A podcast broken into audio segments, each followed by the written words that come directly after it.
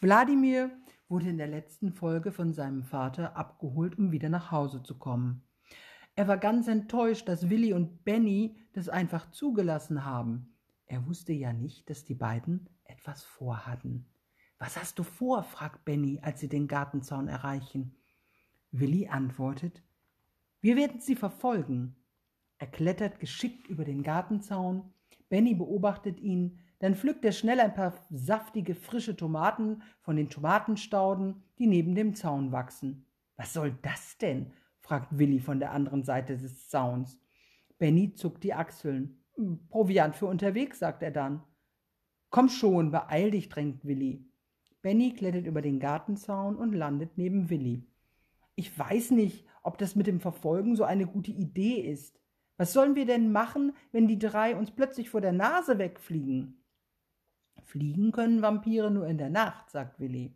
Das hat uns Wladimir doch gestern erst gezeigt. Willi nimmt Benny bei der Hand und zieht ihn auf den Gehsteig entlang. Bald haben sie den Garten umrundet und stehen vor Bennys Haustür. Von den drei Vampiren ist keine Spur zu sehen. Sie sind weg, jammert Benny. War ja klar, was machen wir jetzt?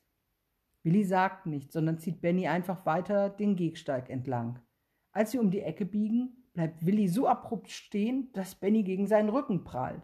Hey, protestiert Benny. Sst, macht Willi. Und dann zeigt er mit dem Finger auf eine Bushaltestelle. Viele Menschen warten dort auf den Bus. Ein paar Meter entfernt von ihnen stehen Wladimir und sein Vater Leonard und sein Bruder Boris. Wladimir lässt den Kopf hängen. Er sieht sehr traurig aus. Leonard und Boris stehen neben ihm, einer links und einer rechts, und geben sich Mühe, die anderen Menschen auf der Bushaltestelle nicht allzu hungrig anzusehen. Sie warten auf den Bus, flüstert Benny erstaunt. Warum tun Sie das? Und was sollen wir machen, wenn Sie in den Bus steigen und wegfahren? Willi meint, das ist doch ganz klar. Wir werden uns unter die anderen Fahrgäste mischen und mitfahren.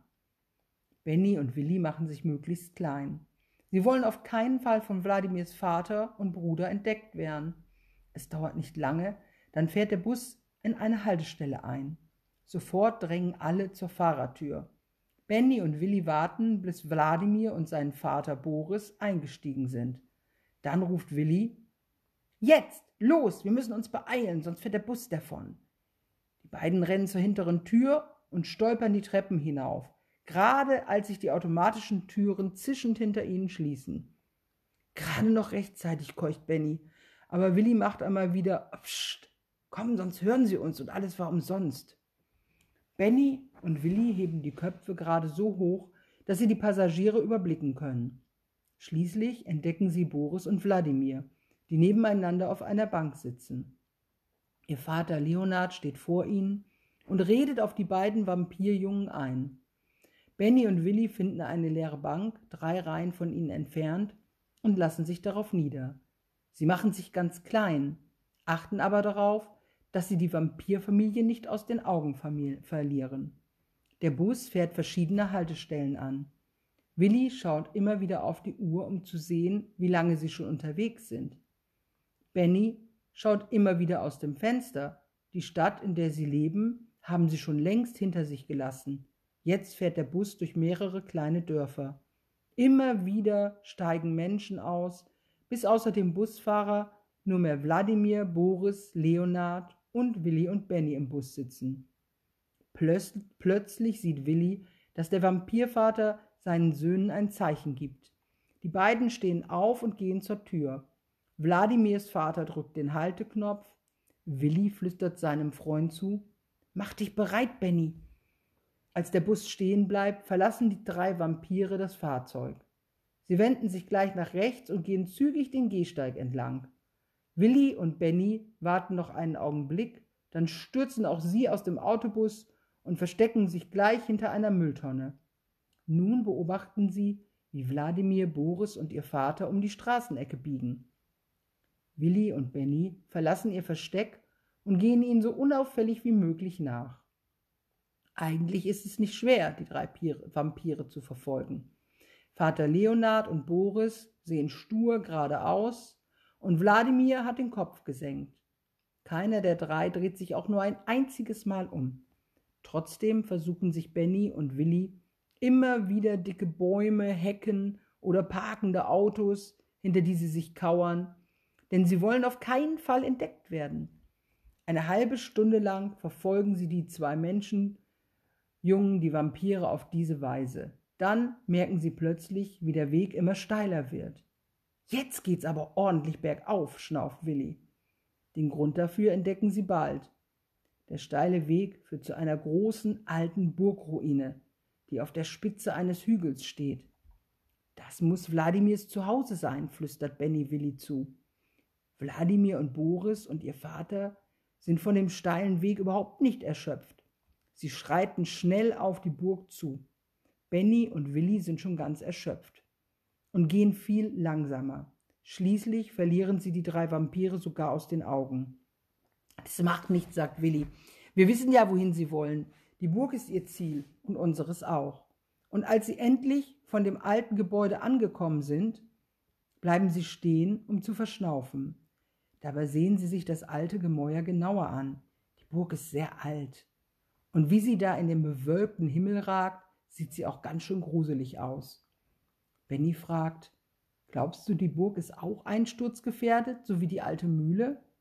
Willi zuckt die Achseln. Möglich. Wir werden eben ganz vorsichtig sein.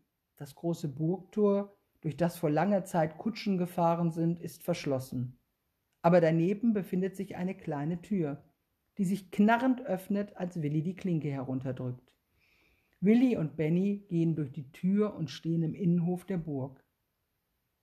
Er sieht ziemlich verwildert aus. Die überlangen Äste der Bäume hängen bis zu den staubigen Boden herab, und die Hecken wurden schon so lange nicht mehr zurechtgeschnitten, dass die dornigen Ranken sich an Bennys und Willis Pullover festhaken. Das ist ja hier wie bei Dornröschen, sagt Benny und reißt sich einen Dornenhang von einer Dornenranke los. Die beiden Buben suchen nach einer Tür, die ins Innere der Burg führt, und finden sie auch bald. Auch diese Tür lässt sich problemlos öffnen. Willi sein, setzt seinen Fuß auf den Steinboden. Benny folgt ihm. Es ist so kalt in der Burg, dass Benny die Arme um seinen Oberkörper schlingen muss, um sich wenigstens ein bisschen zu wärmen. Und wohin jetzt? fragt er den mutigen Willi. Hm, macht Willi. Keine Ahnung. Wir müssen uns wohl ein bisschen umsehen. Benny und Willi wenden sich nach rechts. Eine schmale Treppe führt hinauf in das Obergeschoss. Die Stufen sind glatt und sehen sehr rutschig aus. Als Benny und Willi das Obergeschoss erreichen, hören sie plötzlich viele Stimmen.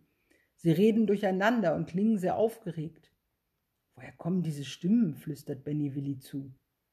Willi lauscht eine ganze Minute lang. Dann sagt er leise, ich glaube, die kommen aus dem Raum da vorne. Lass uns hingehen und an der Tür lauschen. Die beiden gehen auf Zehenspitzen zu einer verschlossenen Tür, legen ihre Ohren an das kalte Holz. Sogleich hören sie eine Frauenstimme, die sagt, was sagt die Stimme? Das hören wir morgen.